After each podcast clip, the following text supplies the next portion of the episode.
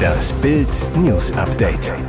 Es ist Mittwoch, der 20. Juli und das sind die Bild Topmeldungen. Kritik nach Ukraine-Forderung, Kretschmers Vorschlag zeugt von gefährlicher Ahnungslosigkeit. Putin und Erdogan zu Gast im Iran, Treffen der Despoten. Erstes Interview mit dem neuen Bayern-Star, der Licht packt aus. Kritik nach Ukraine-Forderung, Kretschmers Vorschlag zeugt von gefährlicher Ahnungslosigkeit. Es ist ein Affront gegen die Bundesregierung und sogar gegen die eigene Partei. Sachsens CDU-Ministerpräsident Michael Kretschmer fordert, den Ukraine-Krieg möglichst zeitnah einzufrieren. Die Ukrainer müssten dann mit dem Kreml verhandeln, auch wenn es für die Ukraine bitter sein werde, in solche Gespräche zu gehen. Kretschmer zufolge hieße das Einfrieren des russischen Angriffskrieges nicht, dass man sich unter unterwirft, dass man Gebiete abtritt, heißt, Kretschmer fordert keinen Abzug russischer Truppen, die am 24. Februar die Ukraine überfallen haben. Er fordert auch keinen Sieg der Ukraine gegen die Putin-Truppen sowie ein Parteichef Friedrich Merz. Daran gibt es deutliche Kritik. Außenpolitikerin Jamila Schäfer sagte zu Bild, dieser Vorschlag schadet dem Ansehen der Bundesrepublik Deutschland. Kretschmers Vorstoß zeuge von gefährlicher Ahnungslosigkeit. Mehr zur Kritik an Kretschmer auch aus den eigenen Reihen lesen Sie auf Bild.de. Kreml-Machthaber Wladimir Putin, Türkei-Chef Recep Tayyip Erdogan und der iranische Präsident Ibrahim Raisi. Drei Despoten, die ihre Bevölkerung unterdrücken und andere Länder militärisch angreifen. Gestern haben sie sich zu Gesprächen in Teheran getroffen.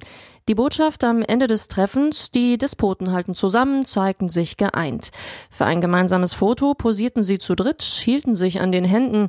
Von der Eisigkeit, mit der Kreml-Machthaber Putin zuletzt westliche Regierungschefs in Moskau empfangen hatte, keine Spur. Offiziell ging es bei dem Treffen um die Situation in Syrien. Die Staaten haben schon in der Vergangenheit über Syriens Zukunft verhandelt. Russland und der Iran unterstützen die syrische Regierung, die Türkei wiederum ist mit der Opposition verbündet. Aber für den Kreml-Diktator stand noch ein anderes Thema ganz oben auf der Liste, der Krieg in der Ukraine. Die Türkei war zuletzt immer wieder als Vermittler zwischen der Ukraine und Russland im Streit um in der Ukraine blockierte Getreideexporte aufgetreten. Im Anschluss des Gesprächs lobte Putin einen Fortschritt bei den Getreideverhandlungen. Vollsperrung am Feriensamstag auf der A7. Habt ihr eigentlich ein Rad ab? Deutschland steuert auf ein gigantisches Stauwochenende zu und ausgerechnet an einem der zentralen Autobahnknotenpunkte gibt es eine Vollsperrung. Der Elbtunnel in Hamburg wird von Freitagabend bis Montag früh in Fahrtrichtung Süden komplett dicht gemacht. Bedeutet, alle Urlauber, die von Norden, zum Beispiel Amrum, Dänemark, Schweden kommen und über Hamburg fahren, müssen weiträumig umgeleitet werden. Ausgerechnet am Samstag, dem Bettenwechseltag. ADAC-Sprecher Christoph Tietjen befürchtet massive Staus und Verkehrschaos auf den Ausweichstrecken. Verantwortlich für das drohende Chaos die Autobahn GmbH des Bundes und ihr Nordchef Carsten Butenschön sowie Hamburgs Verkehrssenator Agnes Tjax. Seit Sommer 2015 gibt es immer wieder Sperrungen, weil die Stadt drei Abschnitte der Autobahn vor dem Tunnel überdacht. Mit Bundesverkehrsminister Volker Wissing sind die Sperrungen nicht abgesprochen, erfuhr Bild. Empörung bei CDU-Verkehrsexperte Thomas Bareis. Eine Vollsperrung der A7 an zwei Wochenenden der Sommerhauptreisezeit ist doch vollkommen verrückt.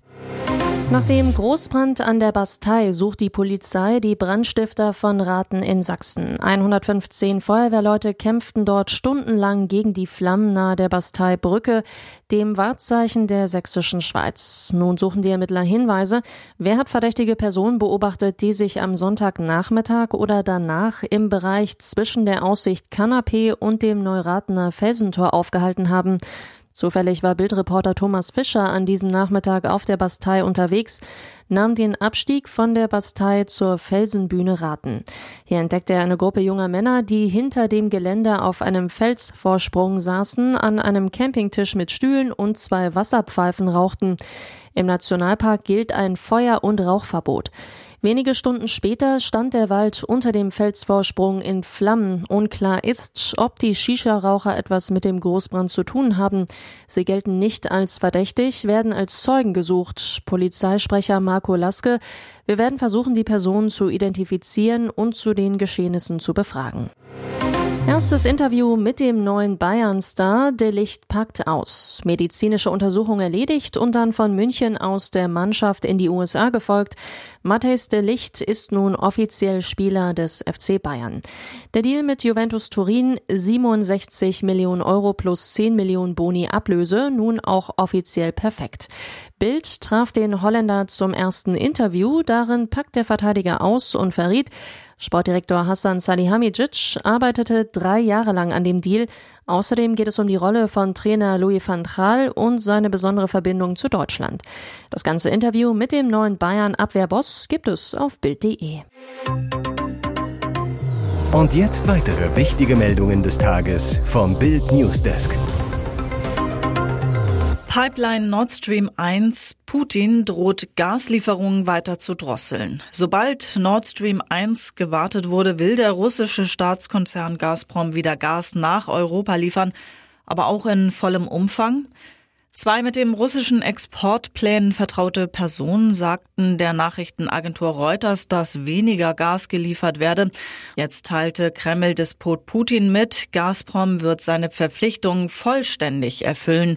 Das sagte er nach einem Gipfeltreffen am Dienstag mit der Türkei und dem Iran in Teheran. Putin warnt zugleich vor einem weiteren Absenken der russischen Gaslieferungen durch die Pipeline Nord Stream 1. Sollte Russland die in Kanada reparierte Turbine nicht zurückerhalten, drohe Ende Juli die tägliche Durchlasskapazität der Pipeline deutlich zu fallen, sagte der Kreml-Chef in der Nacht zum Mittwoch der staatlichen russischen Nachrichtenagentur TASS. Afghane vergewaltigt Elfjährige, keine Haft. Er lockte das Mädchen in den Schlossgarten Neustrelitz, gab vor, es kennenlernen zu wollen, doch dort fiel der Afghane, geschätzt auf 16 Jahre, über die Elfjährige her und vergewaltigte sie. Nach Bildinformationen geschah die Tat am 18. Januar, ein halbes Jahr später das Urteil, gerade einmal ein Jahr Haft auf Bewährung. Ende Juni wurde der Täter an nur einem nicht öffentlichen Verhandlungstag schuldig gesprochen und der Staatsanwalt legte keine Rechtsmittel ein. Verurteilt wurde der Afghane als 16-Jähriger, weil Experten ihn so alt schätzten. Er hatte keine Ausweisdokumente vorzeigen können. Er soll als unbegleiteter Flüchtling nach Deutschland gekommen sein. Zuletzt habe er in einer Unterkunft in Neustrelitz gewohnt. Während das Mädchen sein Leben lang unter dieser Tat leiden wird, ist ihr Peiniger also auf freiem Fuß. Jackie Chan dreht jetzt chinesische Propagandafilme. Es klingt wie ein schlechter Scherz. Ein von den Vereinigten Arabischen Emiraten mitfinanzierter Film, der die Propaganda der chinesischen Regierung verbreitet, kleidet Schauspieler in jemenitische Stammeskleidung für Dreharbeiten in einer syrischen Stadt, die 2018 von Assads Armee dem Erdboden gleichgemacht wurde. Und produziert wird das Ganze von niemand Geringerem als Superstar Jackie Chan. Der berühmte Schauspieler ist gebürtiger Hongkonger, steht aber schon seit Jahren auf der Seite Pekings, sieht sich als Patriot. 2021 gab er bekannt, dass er in die Kommunistische Partei Chinas eintreten wolle. Der von ihm in Syrien produzierte Film mit dem Namen Home Operation dreht sich um eine chinesische Evakuierungsaktion aus dem Jemen im Jahr 2015. Bei der Aktion hatte Chinas Marine etwa 500 Chinesen und weitere 225 Ausländer, der Großteil aus Pakistan, auch drei Deutsche waren dabei, aus der jemenitischen Hafenstadt Aden evakuiert. Die erfolgreiche Operation wurde von der Pekinger Propaganda damals als stolzer Moment für seine Marine, als Beweis für seine humanitären Grundsätze und für seine wachsende globale Reichweite angepriesen. Taxifahrer schwer enttäuscht. Ehrlicher Finder, knickriger Fußballstar. Diese Geste lässt FC Bayern-Torwart Manuel Neuer nicht gerade als Dankeschön-Helden dastehen. Ein Sonntag vor wenigen Wochen, 5.30 Uhr. Taxifahrer Hasir S. zu Bild. Stand am Odeonsplatz. Manuel Neuer stieg mit einem Bekannten ein, hielt ihm die Tür auf. Ich habe Neuer sofort erkannt, ihn aber nicht angesprochen. Hasir S. fuhr Neuer und seinen Bekannten in den Stadtteil Lehel. setzte sie dort bei einem noblen Mehrfamilienhaus ab. Neuer zahlte danach Schichtschluss, Auto säubern. Dabei fand Hasir S. ein Lederportemonnaie. Er, auf dem Personalausweis standen Name und Adresse von Neuer, auch eine Visa-Card, Platinum, eine schwarze Mastercard und rund 800 Euro Bargeld waren drin. Hasir S. fuhr nach Hause, schlief, machte sich dann mittags auf den Weg, um Neuer seine Börse zurückzubringen. Er fuhr zum Haus ins Lehil, weil er dort niemanden antraf, fuhr er raus zum Tegernsee, wo Neuer ein Anwesen hat. Aber auch dort niemand. Ein Passant erklärte Hasir S., dass Neuers Berater in der Nähe wohne, S zu Bild. Der öffnete, ich gab alles ab, ließ meine Kontaktdaten da.